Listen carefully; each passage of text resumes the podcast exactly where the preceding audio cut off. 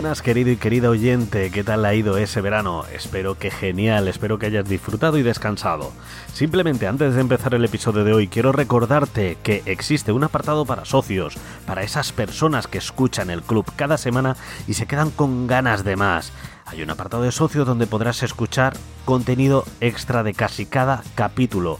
Normalmente edito los programas para que ocupen unos 45 minutos de tu tiempo, pero en estos episodios no hay cortes, no hay edición, no hay nada de nada. Más de una hora y veinte, más de una hora y cuarto, dependiendo del día, dependiendo del invitado. Disfruta de este contenido extra en clubwpress.com barra socios por menos de 3 euros al mes. Así de paso estarás apoyando a este proyecto, estarás haciendo que este podcast, tu podcast favorito semanal, siga día tras día y pueda traerte este contenido que tanto te gusta. Y ahora sí que sí, gracias por estar aquí una semana más, te dejo con el invitado de hoy.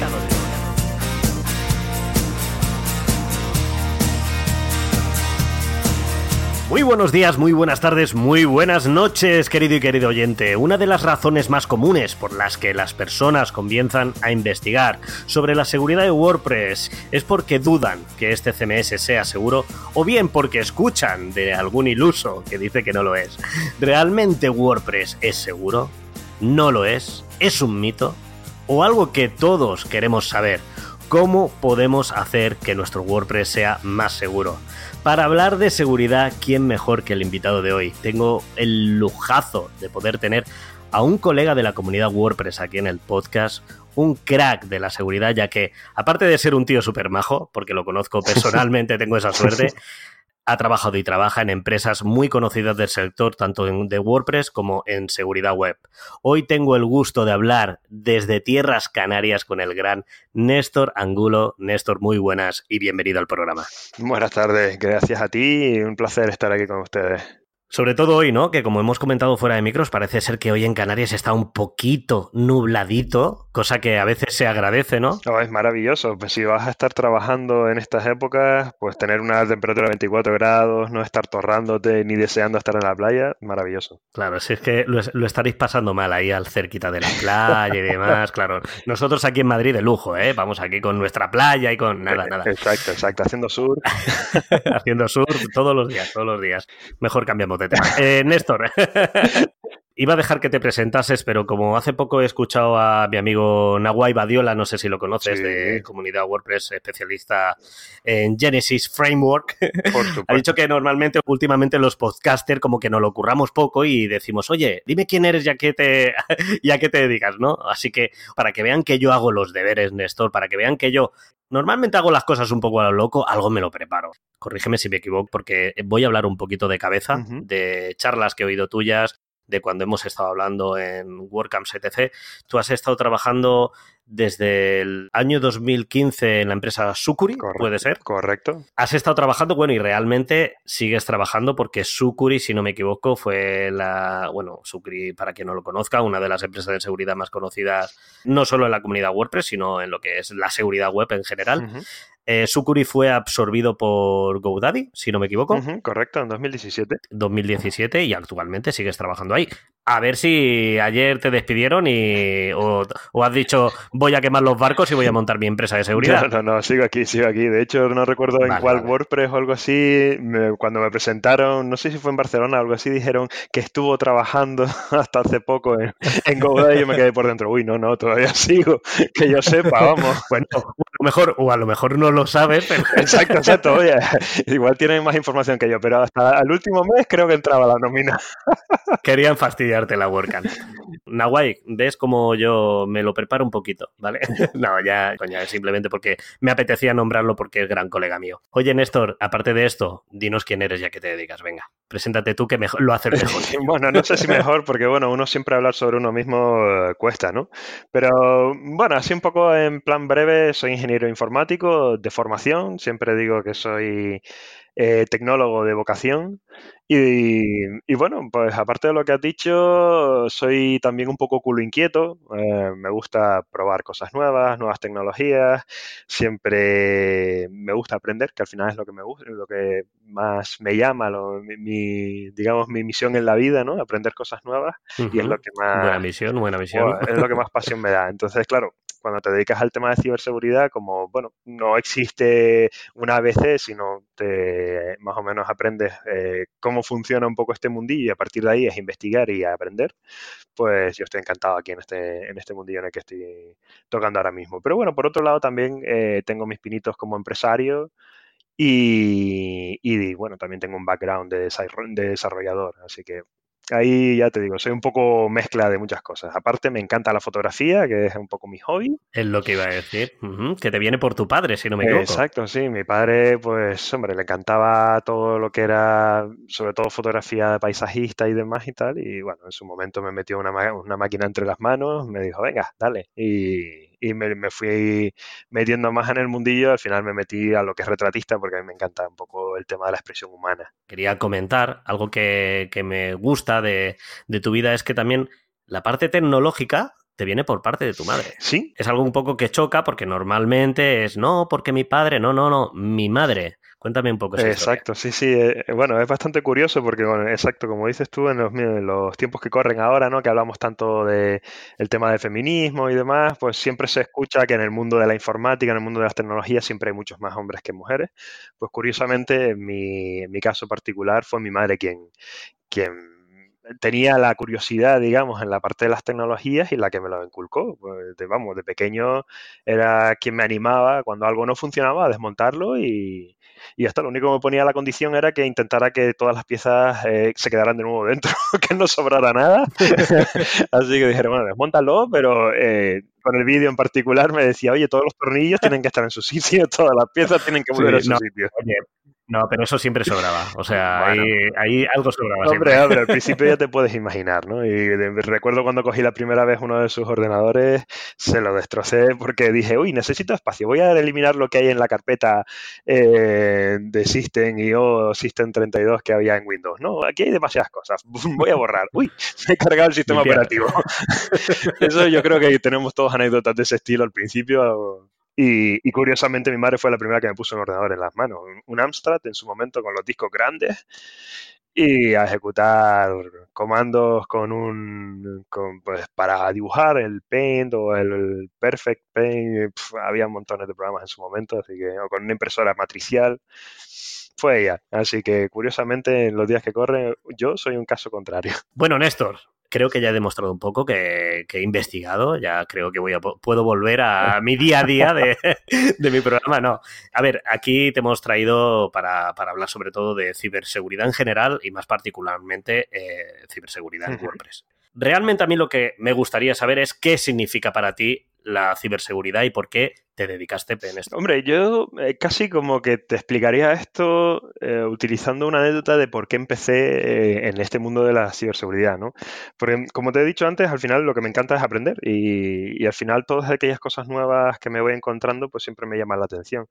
Y eh, un poco empecé en este mundillo casi de rebote porque resultó que tenía un compañero en casa que, bueno, que trabajaba en esta empresa en particular, en Sucuri, y yo tuve con un cliente, yo tenía mis, mis clientillos en ese momento de mantenimiento y demás y tal, que le hackearon su página web. Yo no había visto antes un hackeo de este estilo y, no sabía qué hacer. Entonces este chico justo lo, vio, entonces me empezó a explicar, oye, no, esto, es, esto ha pasado así, tal, no sé cuánto, mira, vamos a intentar arreglarlo y tal. Y entonces me gustó tanto todo ese mundo que dije, oye, esto tengo que aprenderlo. Y empecé a darle vueltas y demás y tal, y tiempo más tarde me presenté también eh, para esta empresa y me cogieron. ¿Cuánto, ¿Cuánto tiempo pasó desde que empezaste a formarte hasta que te cogieron en Sucuri? Pues realmente no tiene mucho que ver porque la parte de, ciberseguridad como formación formal no existió nunca realmente. Yo era desarrollador, entonces yo sabía más o menos cómo funcionaba todo PHP, MySQL, eh, WordPress, JavaScript, entendía sí, bueno, los típicos temas de phishing y demás, pues que todos conocemos, ¿no? Sí, pero bueno, al final sabía lo que eran las tecnologías, entonces cuando esto surgió en particular, pues eh, ocurrió a lo mejor al mes más o menos cuando ya me contrataron, porque realmente en la empresa esta no tiran tanto de conocimientos de ciberseguridad, sino tiran más bien de cuál es tu habilidad de entender el código y entender lo que está pasando. De esa manera después tú aprendes ya en la propia empresa todo lo que es el resto de las cosas, que al final son conceptos y, también, pues, a, la vez que ya te vas encontrando 30 veces con casos parecidos, pues yo al final eh, los clasificas tú solo y los detectas a la vez tú solo. Si esto lo transformamos, sí, si esto lo transformamos un poco a terminología hoy en día de inteligencia artificial o demás, lo que estaban haciendo era entrenarme, entrenar mis ojos, ¿no? Estabais, alimentando esa máquina, ese cerebro, ¿no? En general. Exacto, entrenando mis ojos para entender, ver los patrones rápidamente y detectarlos fácilmente. Y a partir de ahí la curiosidad sigue el resto. Tengo aquí apuntado ciberseguridad como un asunto básico a estudiar.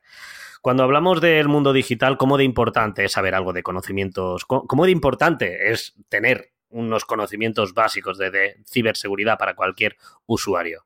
Hombre, en particular, para mí es vital. O sea, mm, hoy por hoy, si tú vas por la calle, pues siempre te gusta entender cómo funciona también la seguridad en la vida real, ¿no? Te gustaría saber que existe la policía, los números de teléfonos a los que puedes acudir, entiendes algunos procedimientos, sabes qué debes hacer en algún caso concreto, incluso si te ha dado más la curiosidad, pues incluso has aprendido algún tipo de técnica de autodefensa y demás y al final sabes qué sitios debes omitir o qué sitios no debes pasar o qué horas debes tener cuidado. Al final todo ese tipo de cosas que haces en la vida real también las debes hacer en la vida en el mundo digital. En el mundo digital aún más todavía porque no somos no somos una persona, sino somos varias, ¿no? No, no somos lo mismo en Twitter que en Facebook, que en el juego X o en las redes X o lo que sea. Entonces, para mí saber cómo defenderse, entender cómo funciona el mundo de la seguridad en el mundo digital pues debería ser algo que se debería enseñar a la misma vez que se debe enseñar cualquier otra cosa cuando te metes en, este, en estos mundillos. ¿no? Es, básico y vital. Ahora lo estamos viendo mucho más porque la tecnología y el mundo eh, digital llega muchísimo más a la gente y ya forma parte del día a día. Eh, pero eh, al menos este tipo de charlas que se da, que no, que la doy yo solo, también hay varios compañeros de la comunidad que dan este tipo de charlas, sería interesante que la gente empiece a aprenderlas y a sacar eh, las checklists que deben tener en cuenta porque e, es vital, no solo para su negocio en particular, sino también para su propia identidad digital y para las personas con las que interacciona, por supuesto, también. Me estás recordando ahora mismo eh, la charla que tuve hace unos programas anteriores con Moisés de Cuéntica. Eh, hablábamos, no tiene nada que ver, ¿vale? Pero bueno, ahora, ahora verás por qué, ¿vale? Hablábamos de educación financiera. Hablábamos un poco del por qué en los estudios reglados, algo tan necesario hoy en día para cualquier persona el tener unas, unas pequeñas nociones básicas de educación financiera, de oye, cómo llevar sus gastos, cómo hacer una declaración de la renta, cosas así, ¿no? Cosas que se van a utilizar en, un momento u otro. Me recuerda porque creo yo que a lo mejor este tema de ciberseguridad, no sé si hoy en día en los estudios reglados, en la ESO, en, se, dan, se da algún tipo de, se dará informática, se dará a lo mejor hasta CMS, se dará cómo hacer webs en según qué formatos, en según qué plataformas, pero de ciberseguridad entiendo yo que no se dará como algo necesario que hoy, hoy en día Hablo de conocimientos básicos, como tú dices. El seguir unos pequeños tips. El que sepa, oye, eh, sabes que cuando tú subes tu foto a, Facebook, eh, no lo estás subiendo a un perfil personal, lo estás subiendo al mundo de Internet, al cual tendrá acceso. No sé si me explico. Esas nociones básicas, ¿por qué no lo llevamos a la educación? Reglada. Sí, hombre, a, ver, ahí hay, hay dos factores, ¿no? Por un lado, sí que me gustaría comentar que efectivamente hay ahora eh, una conciencia, ¿no? El tema del bullying que hay ahora mismo en los institutos y demás, ya está creando una conciencia en ese sentido, más en la parte de tener cuidado con las redes sociales y un poco la responsabilidad. Porque tiene mucho que ver. Exacto, exacto, tiene mucho que ver. Exactamente, todo tiene que ver. Y después, por otro lado, también es importante recalcar, y esto es un poco eh, semicrítica, entre comillas, yo soy, para los que me conocen, saben que soy bastante crítico con la, con la formación reglada, pues es una cuestión también de, de los propios profesores y la velocidad a la que se desarrollan este tipo de tecnologías. Es decir, ¿cómo puedes pretender que en una, educación reglada, que, se que a lo mejor se revisan los planes educativos cada 10 años o más, eh, pues incorporen cosas que hoy por hoy son necesarias, como por ejemplo eh, temas de ciberseguridad, que, que aunque le quitemos el nombre que a lo mejor suena muy rimbombante, ¿no? De ciberseguridad, oye, pero si no te vas a dedicar a Internet... muy especialista, ¿no?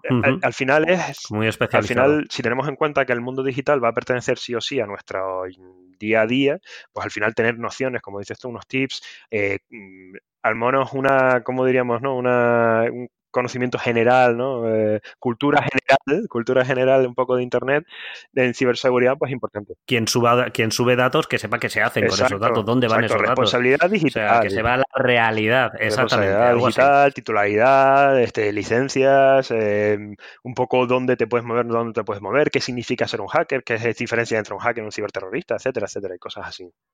Exactamente, porque también, bueno, que ahora hablaremos de eso también. Esa pregunta la tengo por ahí apuntada. no, pero bueno, también es, es, lo que tú dices, que bien es cierto que Internet va a una velocidad que la educación, a lo mejor hoy en día, como decir, no, no, no va a la par, o sea, sobre todo cuando vas a colegios y, el propio profesorado, o sea, no se actualiza en muchos, en muchos colegios. Bueno, esto es un tema aparte, esto podríamos debatir y poder hacer mesa redonda y de todo. Pero bueno, yo creo que, yo creo que si, si algún director de colegio escucha este, este podcast, si tiene ese mal gusto y, y tiene esa curiosidad, ¿no? Esa curiosidad, oye, mm, a lo mejor una asignatura de, tips para saber lo que pasa en Internet con tus datos. Sí, eh, yo, diría que incluso una asignatura que seguro que tienen en los nuevos planes que tengan que ver con tecnología, yo creo que al menos una asignatura de esas debería tener al menos un tema en el que practicar, oye, señores, buenas prácticas en Internet o, buenas o buenos tips sobre seguridad en Internet, qué cosas debemos evitar y qué cosas hay que tener cuidado, etcétera, etcétera. Eso sí, por ejemplo, creo que es algo plausible. Y yo incluso lo enmarcaría hoy por hoy, aunque suene así como un poco de abuelo, ¿no? Eh, en cultura general. Sí, sí, sí, claro. Es que, vamos, no sé, me parece muy necesario. Bueno, que nos vamos por los cerros de Hueda. hemos hablado, hemos venido a hablar de seguridad, así que, Néstor, te tengo que hacer la pregunta. ¿Qué es la ciberseguridad? ¿Qué implica realmente la ciberseguridad? A ver, esto es una pregunta recurrente ¿no? que me suelen hacer. De hecho, pues eh, imagino, no sé si a ti te habrá pasado, pero seguramente a todos los informáticos que nos escuchen nos habrá pasado. Oye, tú eres informático. Entonces tú seguro que sabes hacer páginas web. Oiga, mire, la, informática... y alrededor de impresoras. Exacto, la, informática es muy amplia, ¿no? Pues lo mismo pasa con la ciberseguridad. La ciberseguridad no es un ítem eh, aislado que tú puedas dominar y ya está, ¿no? Y eres, ya lo, lo dominas todo sino que al final tiene muchos campos, tiene muchas partes y, bueno, si eres un especialista en ciberseguridad, pues habrá que preguntarte en qué especialmente. ¿no? En mi caso concreto, pues eh, soy especialista en ciberseguridad web, todo lo que, como digo yo, todo lo que ocurre en el puerto 80 y en el puerto 443 se utiliza SSL, ¿no?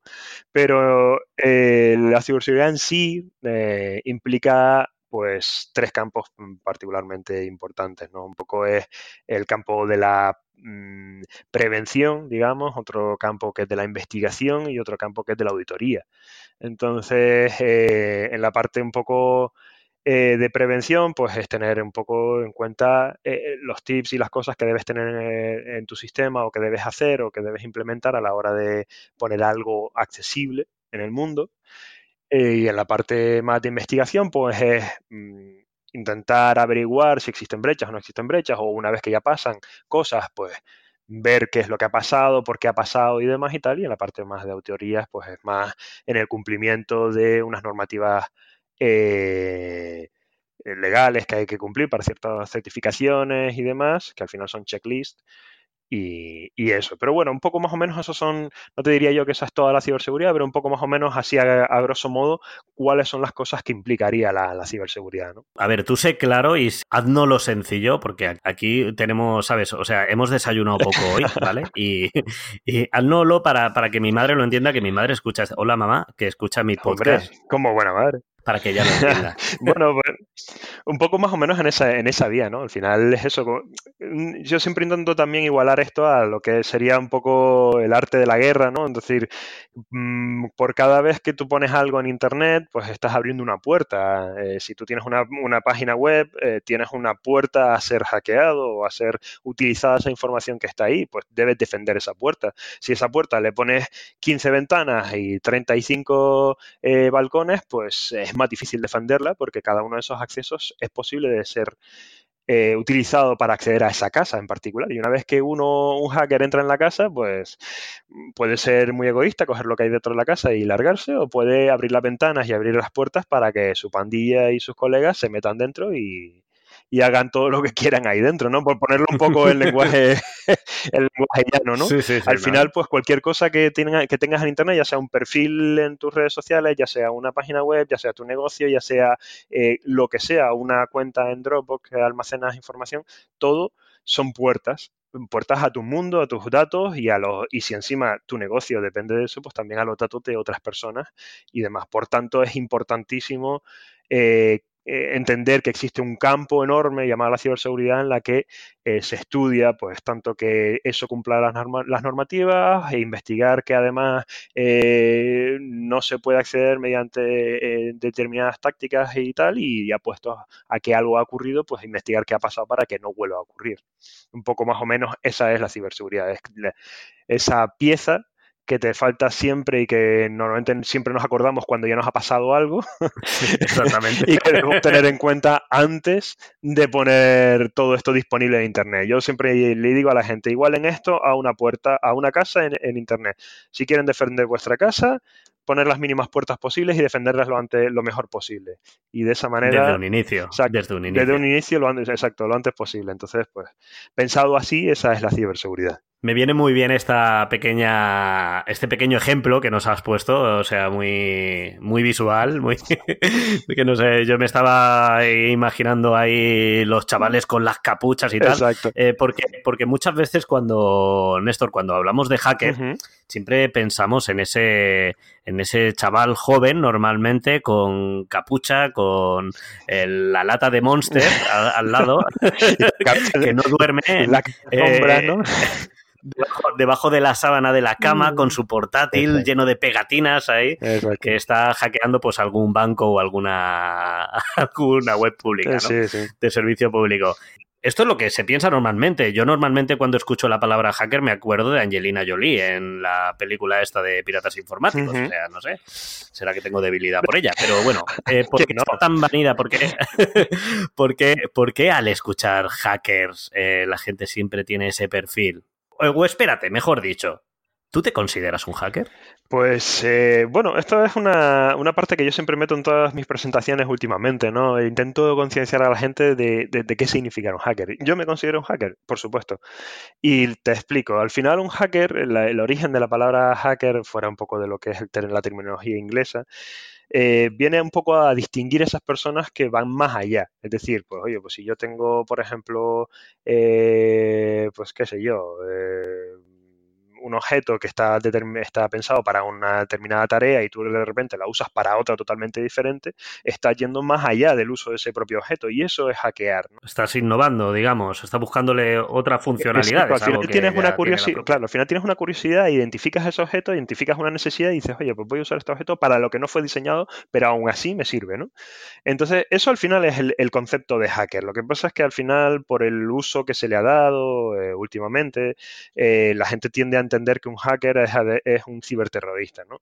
Pero yo intento darles un poco, digamos, eh, así un poco amigablemente, ¿no? Un poco la torta en la cabeza a la gente y decirle, oye, pero es que cuando tú por la mañana te tomas un café, estás hackeando tu cuerpo, porque al final estás haciendo algo para que tu cuerpo, de manera artificial, responda de una manera diferente. Y eso, en terminología actual, se le llama biohacking, y eso no es malo. Entonces, al final deberíamos intentar eh, desterrar dentro de lo que podamos el término hacker como algo malo. con esto quiero decir que si al final te dedicas a ciberseguridad, como cuando te dedicas a seguridad, los CSI y demás y tal, pues eh, si quieres entender cómo funciona o cómo defender un sitio, o cómo incluso cómo, cómo, entender qué es lo que ha pasado, tienes que ponerte también un poco en la mente de un, de un ciberterrorista y decir, bueno, vale, voy a defender esto. ¿Cómo lo atacaría yo? Y de esta manera entenderé cómo puedo defenderlo, ¿no? Al final tienes que ser un poco hacker. Por eso, si tú me preguntas, oye, ¿me considero hacker? Pues sí, me considero doblemente hacker en ese sentido, ¿no? Por un lado, como una persona eh, con curiosidad, con ganas de siempre identificar cosas más allá de lo que, para lo que están establecidos, otros usos, otras, otros entornos, eh, y, sacar conocimiento de ahí, ¿no? No dejáis de ser, no dejas de ser como un investigador informático. Sí, exacto, un, innovador que le llamamos hoy en día, pero al final también es, un innovador es un hacker, ¿vale? Eh, porque al final coges una cosa y, y la mejoras pero no estaba pensado para eso, con lo cual también es un hacker, ¿no? Pero por otro lado, también me considero hacker como ciberterrorista en el sentido de no de que haya cometido crímenes, pero sí de que debo entender cómo funcionan las mentes de estas personas para después poder entender por qué han hecho o qué es lo que han hecho y cómo puedo evitarlo. Bueno, que al final Angelina Jolie no es no hace de mala en la película. no, no, por supuesto. De hecho, yo, siempre eso digo, es que eh, me voy con el malo. ¿eh? siempre de repente tenemos esa imagen, ¿no? Del, del, chaval con la, con la capucha, porque es algo que tenemos mucho en la cabeza, pero bueno, también, es lo, también es lo que nos venden un poquito. Exacto, exacto. También un poco para que lo identificamos, ¿no? Es una idea psicológica, pero bueno, hace poquito me parece que cogieron a uno de los mayores ciberterroristas eh, aquí en Madrid ¿no? Eh, pues lo anunciaron hace una semana o dos semanas, no me acuerdo, durante este mes me parece recordar. Y era un chaval de 23 años que se dedicaba simplemente, bueno, estaba preparando una campaña para el, eh, ¿cómo se llama esto? El, el Viernes Negro, el, eh, Black, Friday, Claro, y lo que hacía era coger páginas de, tiendas, las copiaba, hacía que se posicionaran más o menos bien en las redes sociales y lo que hacía la gente era entrar a su tienda, que era una copia de otra, y cuando iba a comprar un producto daba un error entonces a él le llegaba el producto que quería comprar y demás, le llegaba la información, entonces llamaba al cliente y le decía, oiga, mire, no, que nos ha pasado esto, tal, mire, no se preocupe, páguelo a través de una transferencia a esta cuenta y nosotros además le vamos a aplicar un descuento para que, por las molestias causadas y demás. Entonces, eh, él solo con eso ya se estimaba que iba a ganar un par de millones de euros posiblemente en la siguiente campaña. Tenía además un equipo de, call centers y todo eh, para, para desarrollar esta campaña ahora en el Black Friday. Para que te puedas imaginar eh, cómo funciona esto. Pero bueno, al final siempre tenemos esa imagen de escondido y demás, pero no, son, son gente normal simplemente que determina, en particular en este caso concreto, eh, utilizando campañas sociales, que al final siempre lo decimos todos los que nos dedicamos a ciberseguridad, ¿no? Eh, que el, el, el, eslabón más débil es la persona. Entonces, al final, un poco uniéndolo a lo que hablábamos antes de la formación en ciberseguridad, pues sería interesante que entendiéramos unos tips para que después no nos, no nos vendan, no nos vendan gato por liebre, ¿no? De esos tips, ahora que es que me lo dejas caer, de esos tips me gustaría, me gustaría hablar ahora, porque claro, eh, tú cuenta que aquí esto es Club WordPress, aquí el, el, perfil de oyente pues es gente que se está iniciando, sobre todo en el mundo WordPress, por el feedback que me llega, ¿de acuerdo? Está claro que también escuchan marketers, escuchan SEOs, escuchan un poco de todo, ¿no? Pero mayormente gente de la comunidad, sobre todo buenos amigos, a los cuales saludo a todos. no, saludo a todos.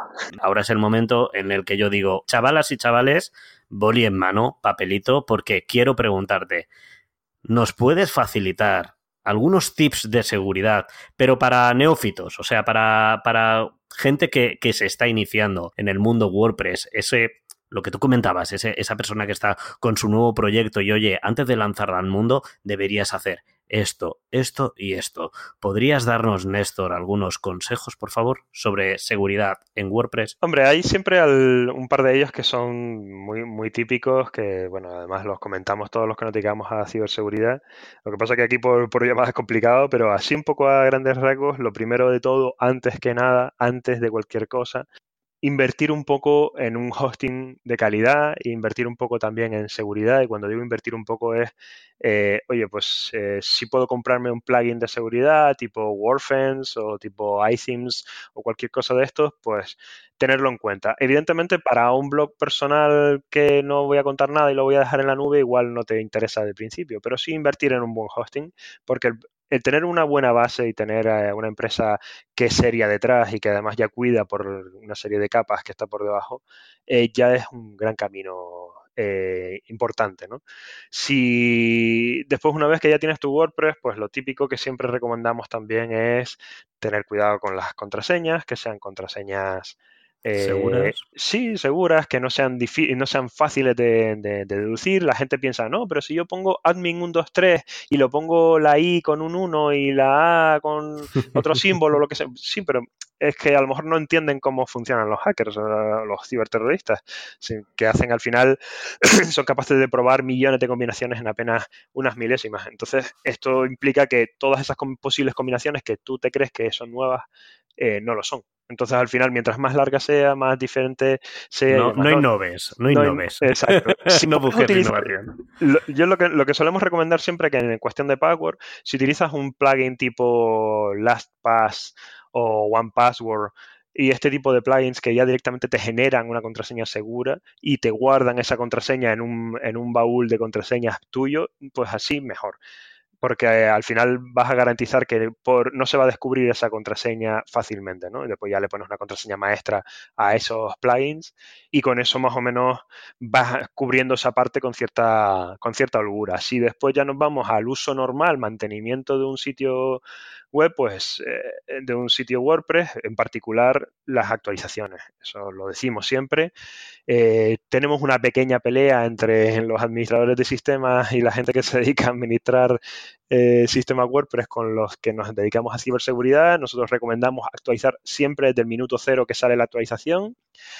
Aunque siempre hay la duda de, bueno, y si actualizo y resulta que algo es incompatible se me cae la página y pues yo siempre decimos lo mismo, ¿no? Decir, vale, se te cae la página, el tiempo que tardas en arreglar ese problema es mucho menor y el coste es mucho menor que si no lo actualizas resulta que te está cubriendo una vulnerabilidad específica, te la explotan, te revientan la página, te roban los datos y tienes que dar explicaciones, tienes que recuperar, tienes que pagar a una empresa que te recupere la página, tienes que decirle a todos tus clientes lo que ha pasado, etcétera, etcétera. Entonces, el coste... Es un debate muy, muy al día. Entonces, eh, básicamente, pues eso, invertir un poco en hosting y en ciberseguridad o en seguridad, en plugin de seguridad, las passwords, actualizar y, por supuestísimo, andar siempre con una, con una buena estrategia de copias de seguridad, porque al del peor de los casos siempre podemos irnos atrás y recuperar al menos un punto particular. Es decir, oye, ya sea un plugin o ya sea un, el mismo hosting que ya viene con un programa de, de, copias de seguridad eh, bueno, pues ya con eso ya tenemos otro, otro campo importante bien cubierto. Yo creo que más o menos así, a grandes rasgos, así para neófitos, creo que son, son los cuatro campos más importantes que todos tenemos que tener claros, sí o sí, cuando, cuando hacemos un, un sitio nuevo WordPress, ¿no?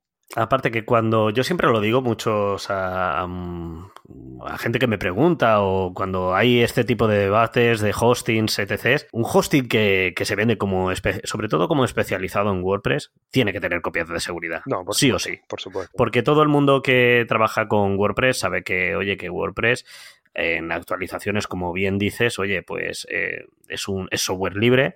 Existe un repositorio de, herramientas con más de 50.000 herramientas eh, habidas y por haber, mm, mejores y peores, a manos de todo. Por eso, cada actualización puede pasar eso, ¿no? Que se te rompa la instalación, que haya un tema de incompatibilidad. Por eso, un hosting que no tenga copias de seguridad no es un hosting para WordPress. Yo estoy de acuerdo contigo. Ya, ya partiendo de ahí, ya están los buenos, bonitos y baratos. Exacto. Y los buenos hosting, como la empresa de SiteGround.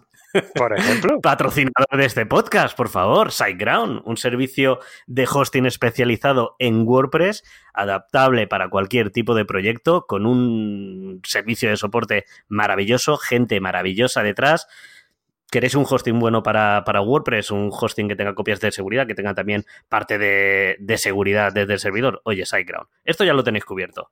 Como dice Néstor, un poco por hacer resumen. Plugins de seguridad, tampoco hace falta pagar por ellos. Y SimSecurity tiene su versión gratuita que para no tener nada, mejor tener su versión gratuita y ya está. Por supuesto, siempre al menos algo. Claro, con solo instalarlo y darle a activar, ya hace, ¿eh? Hmm. querido y querido oyente. O sea, no hay que, no hay que hacer un máster, ¿de acuerdo?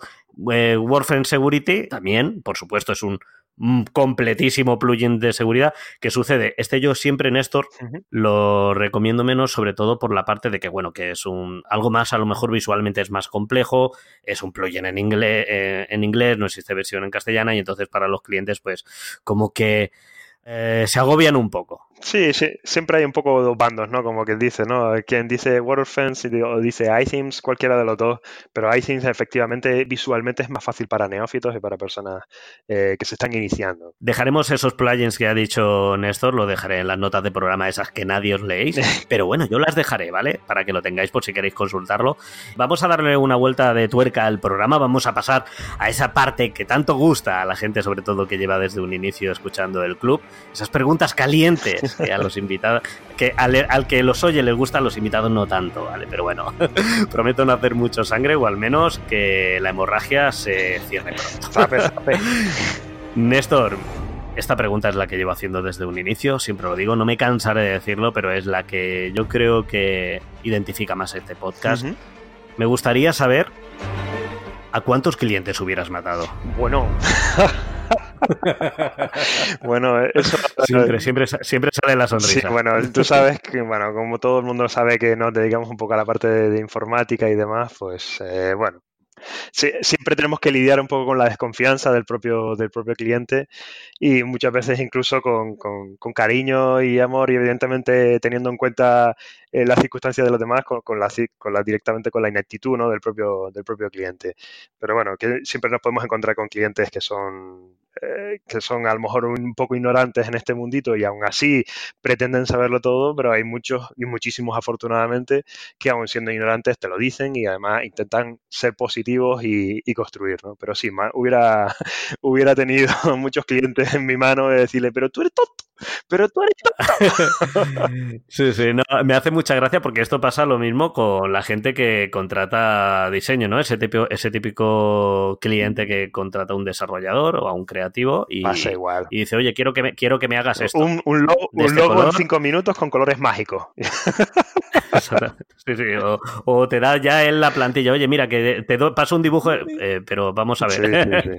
usted, usted me está contratando para que su idea la, plasme en un, en un, en, un, WordPress o en un HTML o en un o, quiere que hagamos un buen trabajo ¿no? de investigación.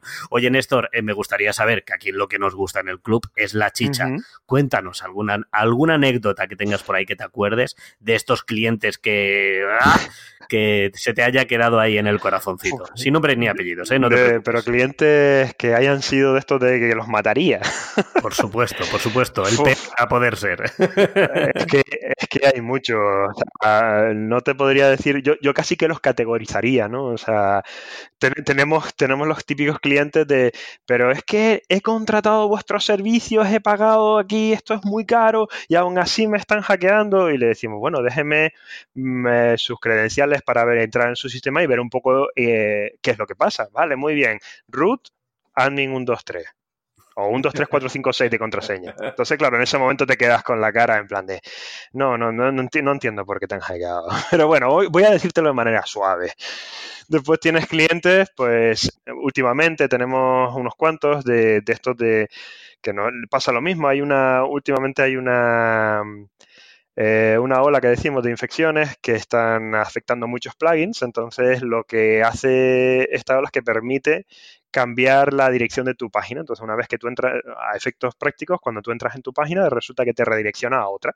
Y esa otra, pues puede tener contenido pues, a lo mejor pornográfico, puede venderte cosas. Pues eso, eso por ejemplo, eh, te digo, es fresco, fresco, ¿no? Entonces, eh, nos pasó con un cliente bueno, pues lo que hicimos fue, evidentemente, solventarle el problema, explicarle que esto ha pasado porque tiene una versión de un plugin que está desactualizada y que tiene que, y tiene que, que quitarla. Entonces, nosotros se lo desactivamos para que por lo menos mientras mientras tanto no le entrara.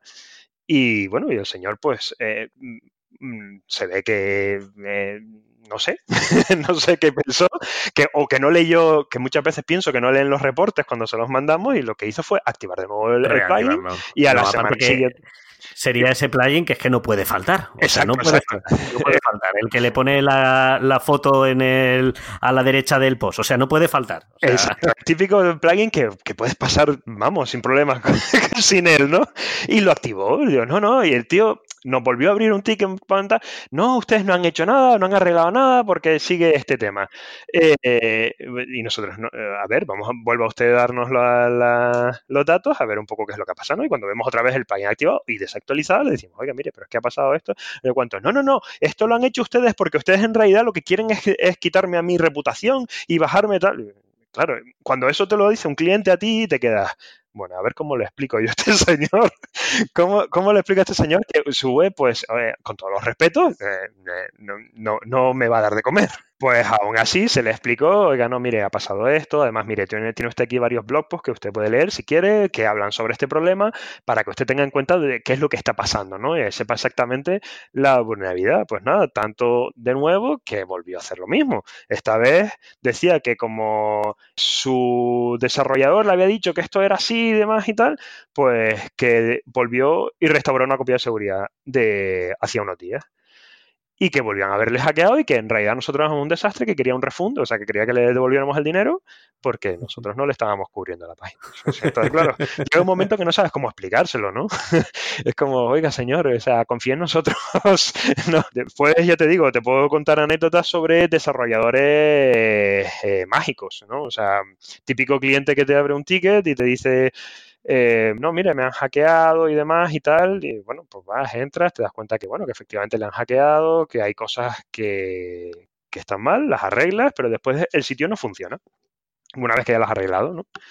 Entonces empiezas a investigar y te das cuenta que a lo mejor para limpiar la, la infección has tenido que actualizar el propio WordPress y, te das cuenta que el problema recae en que el, desarrollador anterior, en vez de desarrollar pues, usando una técnica eh, hoy por hoy más o menos dentro del libro de las buenas maneras, que significa hacer un tema y un tema hijo y utilizar todo lo que son las modificaciones, hacerlas fuera del core, fuera de lo que son los ficheros eh, principales, para que se pueda actualizar sin problema, pues no lo había hecho dentro de la, eh, yo que sé, el fichero functions de, del propio VIP includes. Pues nada, pues le explicamos lo que había, le dijimos, eh, claro, de manera educada, le dejamos caer que igual no era su desarrollador no era el mejor desarrollador para su, para su, su, negocio, porque era un negocio que además facturaba y demás y tal.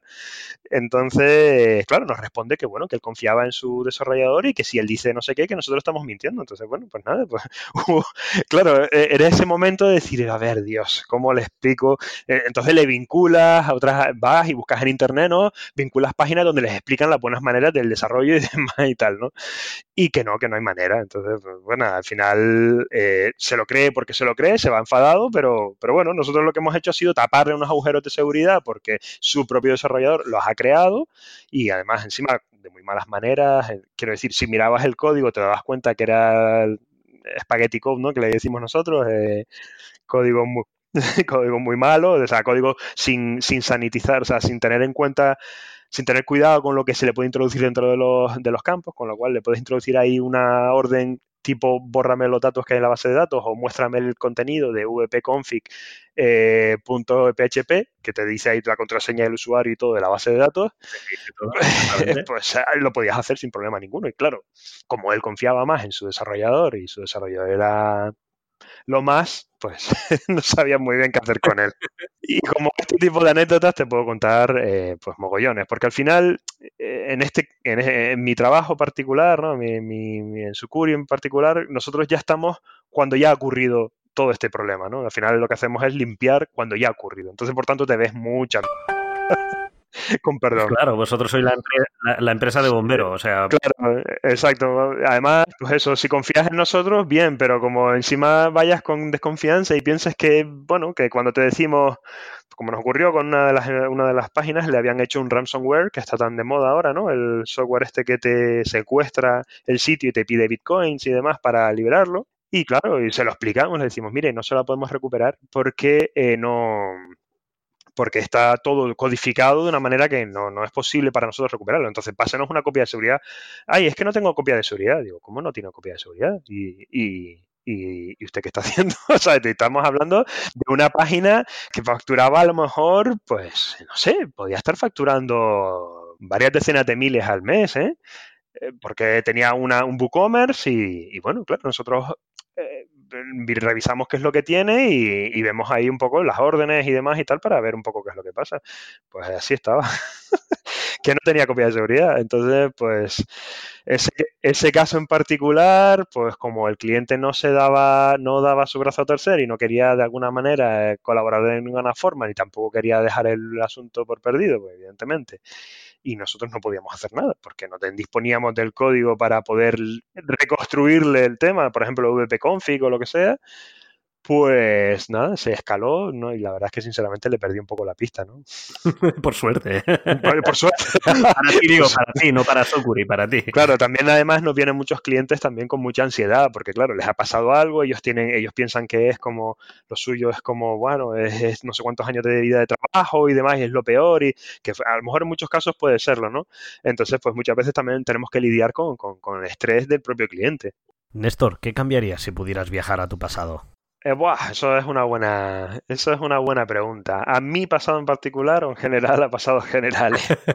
Hombre, yo, eh, una, una, de las grandes eh, dificultades que me ocurrió cuando yo empecé a trabajar en la parte de ciberseguridad en esta empresa fue lidiar con el inglés. En este país, desgraciadamente no se hace o no se ha hecho excesivo hincapié en mi época con el tema de los idiomas, ¿no? Entonces eh, me hubiera me hubiera forzado a ya no, porque ya llevo ya varios años y ya más o menos lo tengo dominado lo suficiente para que me entiendan bien todos, pero sí que me hubiera, por ejemplo, forzado a a estudiar mucho más fuerte y de manera mucho más concienzuda eh, el inglés, ¿no? Que en aquel momento, pues bueno, como casi todos los informáticos, a fuerza de estar leyendo y, oyendo en, internet, pues más o menos tienes un nivel, pero evidentemente a la parte de hablar, pues ya no. Yo, por ejemplo, ahí me hubiera recomendado a mí mismo, oye, cógete un añito, vete fuera, date una vuelta por algún país anglo para adelante y, y aprende, aprende bien este, este idioma y aprende lo desde antes. Oye, Néstor, eh, ¿actualmente sigues con tu empresa? Sí, sí, no, no. Aparte, bueno, como dije al principio, soy un culo inquieto. Yo no, eh, si hay algo que me encanta, aparte de aprender, es crear yo diría que mis tres palabras importantes son eh, aprender, crear y difundir, ¿no? me encanta enseñar a las personas eh, lo que he aprendido y además me encanta crear cosas, cosas nuevas, ¿no? Siempre los que me conocen saben que estoy siempre con ideas, ideas, ideas, ideas en la cabeza y al final uno no, no sabe a qué dedicarle todo el esfuerzo que tienes, ¿no? De todas maneras, pues pasa lo de siempre. Son de proyectos que intentas sacar, eh, algunos te salen bien, otros te salen mal, después tienes que tomarte unos tiempos así de, descanso para recuperar un poco de energía y ahora precisamente estoy en, uno de esos momentos, ¿no? De recuperar un poco de energía para volver a retomarlo más adelante en mis proyectos porque creo que tienen bastante futuro. Pero bueno, eso lo creemos todos de nuestros hijos, ¿no? Al final. No, no, la, culpa la tiene la sociedad. No, no, yo, yo, sé la parte que he tenido yo de culpa en la mayoría de, los fracasos que he tenido, pero como siempre, yo y eso se lo intento también decir a todo el mundo, que, además es algo que he aprendido trabajando con una empresa americana, es que los fracasos es lo mejor que te puede pasar. O sea, fracasar, y como se dice hoy en día también en terminología startup, ¿no? Fracasar rápido y barato, es posiblemente el mejor favor que te puedes hacer a ti mismo en tu vida. Entonces, al final, esos pequeños fracasos, ya sea por, lo bueno o por lo malo, porque al final puedes fracasar porque no era buena la idea o no se, no se desarrolló bien, o porque fue muy buena y moriste de éxito, pues todos esos fracasos al final eh, yo creo que son importantes y siempre se los, se los, recomiendo a todo el mundo. Prueba, prueba, prueba, estállate, estállate, estállate y después serás mejor persona. De hecho, cuando hablas con gente estadounidense y quieres intentar hacer una empresa o lo que sea en Estados Unidos, lo primero que te preguntan es cuántas, cuántas empresas o cuántas aventuras eh, has fracasado ya. Es la primera pregunta, ¿no? Y aquí en España pues tenemos un poco la, digamos, la cultura de que el fracaso hay que ocultarlo, ¿no? Es algo malo y y es algo que debemos tener vergüenza de él, ¿no? Pues no todo lo contrario. Deberíamos intentar enseñar a la gente de que no. ¿Cuántas veces ah, eh, habremos dicho eso, querido y querido oyente, en casi cada episodio? Lo difícil, lo primero, lo difícil es dar el primer paso. Exacto.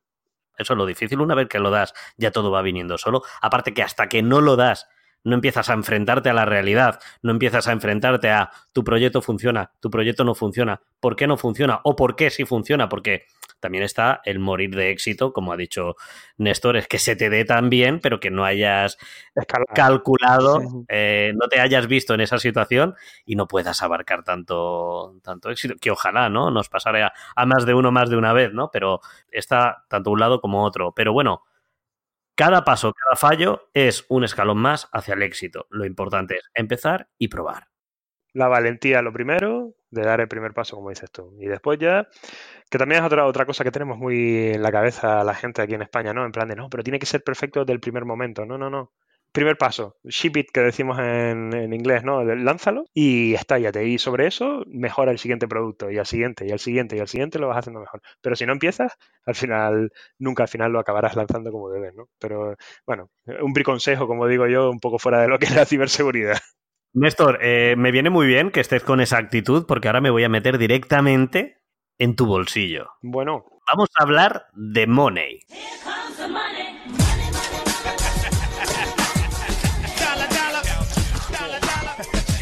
Money, money. Esta es la parte del programa que normalmente pilla un poco desprevenida a quien, bueno, tú ya has escuchado algún que otro programa, o sea que muy desprevenido no te, no te pillará. Tienes dos opciones. La primera, como tú y yo tenemos confianza, me pueden mandar a la... No pasa nada, ¿vale? Vamos a seguir tomando cervezas de la WordCamp. Voy a seguir viendo tus charlas. Espero seguir viéndote a ti en las mías.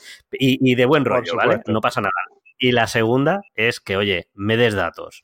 No hace falta que sea al céntimo, ¿vale? Pero que me des algún dato. Sobre todo es porque uno de los principales motivos por los que hago yo también este podcast, aparte de ayudar a la gente que empieza, aparte de dar consejos tanto míos como de profesionales, ¿no? Que nos ayuden, lo que dices tú, en ese pasito a pasito, en ese arranque, es porque también quitarle un poco de humo a lo que se vende por internet, porque en internet tú ya sabes que nos venden normalmente solo lo bonito. Claro. Aquí nos gusta hablar de fracasos porque tenemos esa mentalidad que de los fracasos aprendemos. Por eso, Néstor, ¿Cuánto ganas de media al mes con tus trabajos, proyectos en Sucuri, en GoDaddy, en llámalo como quieras?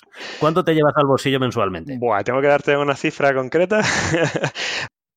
no, en realidad eh, depende un poco del mes, ¿no? Puede rondar eh, de los 2.000 y pico euros hasta los 5.000 aproximadamente. Eso dependerá mucho más o menos de todo lo que el esfuerzo y lo que te salga ese mismo mes en particular. ¿no? Así que es un rango bastante amplio. De media yo diría que alrededor de unos 3.000 aproximadamente, 3, 3 y algo. Pero eso estamos hablando de sumándolo todo. Sumándolo todo, sumándolo todo, claro. No, porque tengan en cuenta que trabajar, por ejemplo, para una empresa americana eh, tiene un, punto interesante siempre, que es el hecho de que los sueldos en Estados Unidos son muy altos.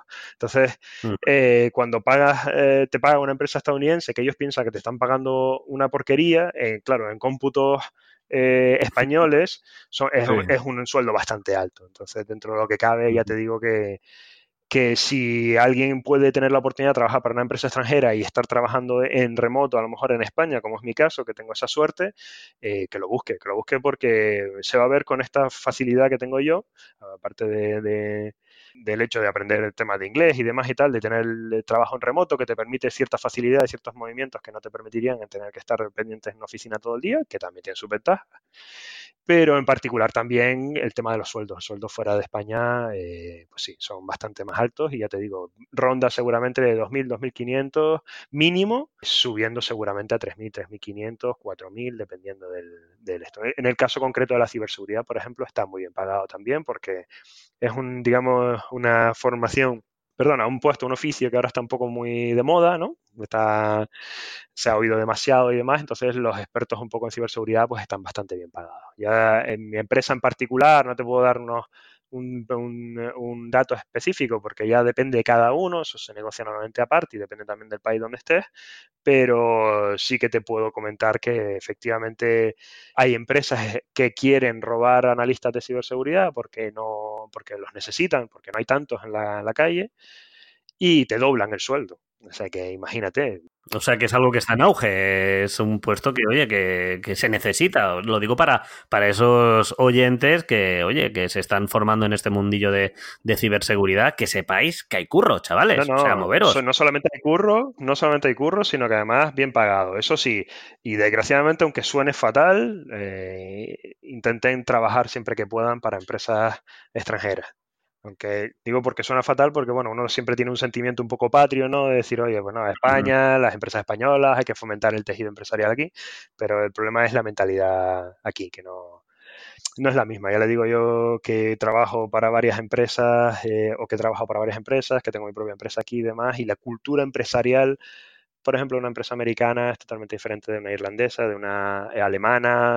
Y no, no digo que sea forzosamente siempre mucho mejor que la española, porque hay sus pros y sus contras, pero sí, sí que les recomiendo que busquen, si, si pueden, eh, un poco en, la línea de lo que hablábamos de aprender inglés y demás, si pueden, búsquenla afuera, porque los sueldos también van a favorecer y, sobre todo en la parte en la que sí pueden trabajar, si estamos hablando de informática, eh, por ejemplo, gente que trabaja con WordPress o que trabaja en desarrollo de WordPress o en desarrollo diseño y demás, pues pueden trabajar con la facilidad que da el hecho de trabajar en remoto tú dices, oye, es que a mí me pagan 1.200 euros al mes o me pagan 1.500 euros al mes, muy bien, pero aquí en España, como trabajas en remoto, pues 1.500 euros más te da para vivir y... Antes de pasar al momento spam, que estoy súper a gusto contigo hablando, me gustaría que nos dieras a los oyentes, eh, unas, esos, oyentes que están en ese momento de dar el saldo que hablábamos antes, ¿Qué les recomendarías para poder sobrevivir en este mundo del emprendimiento online? ¿Qué recomendaciones les darías? Bueno, pues algo que yo no he hecho, o sea, que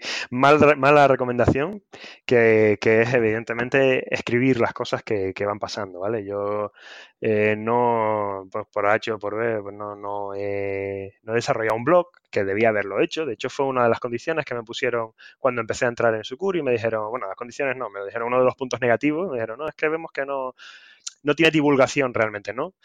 Eh, claro, yo no la tengo no porque no quiera, sino porque al final no tengo tiempo. o sea, me imagino que todas aquellas personas que se dedican a eso, pues sabrán lo que cuesta pensar, mantener y crearse el hábito, ¿no? Pero al final eres lo que demuestras ser. Entonces, eh, si puedes, aunque no vayas a emprender ya, empieza publicando tu propio blog, que no tiene por qué estar ni siquiera promocionado ni nada por el estilo. Empieza escribiendo ahí tus ideas, tus temas y demás. Particularmente también por mi forma de pensar y de ser, yo recomendaría siempre eh, divulgar tus proyectos. Es decir, no tener ese miedo que tenemos todos en algún momento de, ¿y si me roban la idea? Yo particularmente soy de los que piensa que si voy a contratar a alguien que tiene una idea que me parece muy buena, eh, o sea, si quiero una idea que me parece muy buena, pues en vez de robarla y crearla yo, pues me vale mucho más si esa persona ya la tiene recorrida, pues contratar a esa persona. Entonces, al final, si eh, ese tipo de cosas las divulgas, las mueves, las, las publicas, yo diría que ya tienes un gran, gran, gran paso por delante de, cara a después poder emprender en cualquier, en cualquier ámbito. Pero sobre todo yo diría que incluso esa, esta sería otra recomendación que yo me haría a, mí mismo si fuera el pasado de nuevo me diría, Néstor, no publica, empieza a publicar porque tienes mogollón de ideas y mogollón de cosas súper interesantes y al no publicar, al no haberlas llevado a cabo, al final pues la gente se queda, bueno, pero sí, se, han quedado ahí. Bueno, Néstor, ahora sí que sí, muchísimas gracias por todo lo que nos has aportado hoy por todo, por abrir el corazón a, este mundo online. Esperemos que, no nos hackeen este episodio y que se pueda y que se pueda y que lo puedan escuchar la máxima de audiencia posible. Ahora sí que sí, Néstor. Vamos al momento spam, dinos dónde podemos encontrarte, dónde podemos saludarte, dónde podemos hacerte alguna consultilla, oye, pequeña, ¿vale? No paséis, oyentes, pequeña, ¿dónde podemos hablar contigo? Bueno, yo estoy presente especialmente en Twitter o en LinkedIn en Twitter utilizo mi, alias Farar, P-H-A-R-A-R. Y si quieren pues saber un poco de mí en general y ver dónde me pueden encontrar aparte de Twitter, porque a lo mejor no lo usan o demás, eh, tengo una pequeña página tipo tarjeta de visita llamada About Me, eh, about.me barra Farar, ¿no? P-H-A-R-A-R. Ahí tenéis directamente el acceso a LinkedIn, a a Twitter, Facebook o lo que sea, ¿no? En cualquier caso, a través de ahí me podéis encontrar si me queréis preguntar cualquier cosa. No os preocupéis, oyentes, porque lo dejaré en esas notas de programa que nos leéis. Pero bueno, oye, para hacer estas consultillas, pues siempre es bueno. About Me, esto es la página esta que te crea perfiles gratuitos, ¿no? O sea, que te crea páginas de, quién soy, o sea, de, sí, una tarjeta de visita online de forma gratuita, ¿verdad? Exacto, sí, o por lo menos era gratuita hace un tiempo y la verdad que últimamente han ido cambiando y yo como la tengo heredada desde hace mogollón, no sé si... Ah, ok. Yo es que hace que no visito yo eso, pero muchísimo tiempo, por eso creía que seguía siendo gratuita escrito nada, ¿no? Bueno, oye. No, lo sé, no lo sé, de repente sí, pero yo por lo menos la tengo creada de cuando la época gratuita, así que ahí está. Bueno, Néstor, lo dicho, muchísimas gracias por tu visita, muchísimas gracias por cederme un poquito de tu tiempo, gracias por pasarte por aquí por el club, que ya era hora, y nada, nos vemos pronto en alguna siguiente WordCamp. Sí, por supuesto, bueno, en particular, sí, posiblemente en breve estaré en alguna de estas a ver si me aceptan alguna alguna talk. Ya veremos. Humildemente muchas gracias por, contar conmigo y también espero que, sea útil para alguien alguna de las cosas que les he contado. Por supuesto que sí, o sea, nos has dado chicha aquí para, vamos, para estudiar y para, y para ponernos las pilas sobre todo. Néstor Ángulo, muchísimas gracias, que te vaya todo bonito, te deseo toda la suerte del mundo, gracias. Lo mismo para ti, gracias a ti. Como siempre, gracias a ti, querido y querido oyente, por estar aquí una semana más.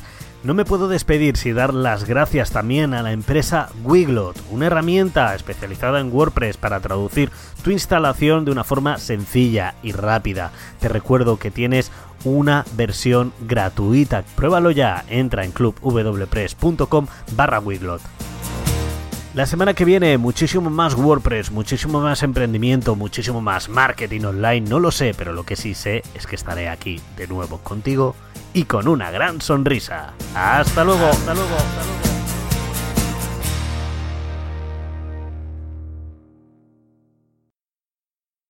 Vale, bueno, ya está grabado. Ahora seguimos cantando. In the jungle de Es que digo, joder, que esta me la sé. esta, mira, eh, precisamente la chica, la chica de la que estábamos hablando, Sonia.